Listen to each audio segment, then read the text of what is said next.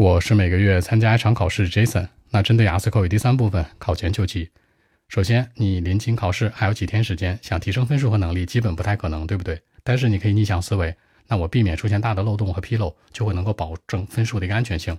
所以说呢，你要避免犯两个错误。第一，不要多举个人例子，因为第三部分的提问呢，考官是以第三方居多，大概占到九成到九成半，所以说你的回答当中一定是第三方为主。举个例子，考官问你说，那看书有什么样的优缺点？The problems and advantages of reading books。那这个时候你会说呀，看书会让人们久坐，看书那会浪费人们的时间，这是它的一些缺点问题。OK 的，因为你说的是人们，对不对？第三方。但如果你说看书让我身体不舒服，让我腰痛，这个时候是说的你自己，考官会马上打断你，并且会影响你的分数和判断，明白了吗？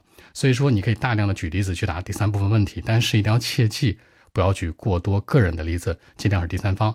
其次，第二个就是不要玩文字游戏。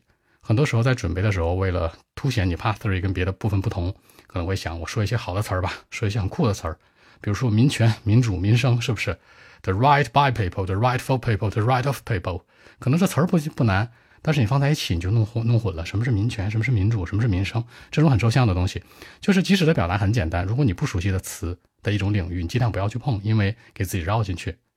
那这个时候一定要切记，你绕进去之后，你答的意思呢是左边。考官以为的是右边，然后呢，你的口语表达出来的呢，内心所想的是中间儿，所以说一定要注意这个情况。那临近考试一定要注意两个问题：一，不要多举个人的例子；二，不要玩文字游戏，不熟悉的词汇词组尽量谨慎使用，更稳妥。哪怕词和句子 low 一点、简单一点，但是保持流畅度是非常必要的。更多文本问题，微信 b 一七六九三九一零七。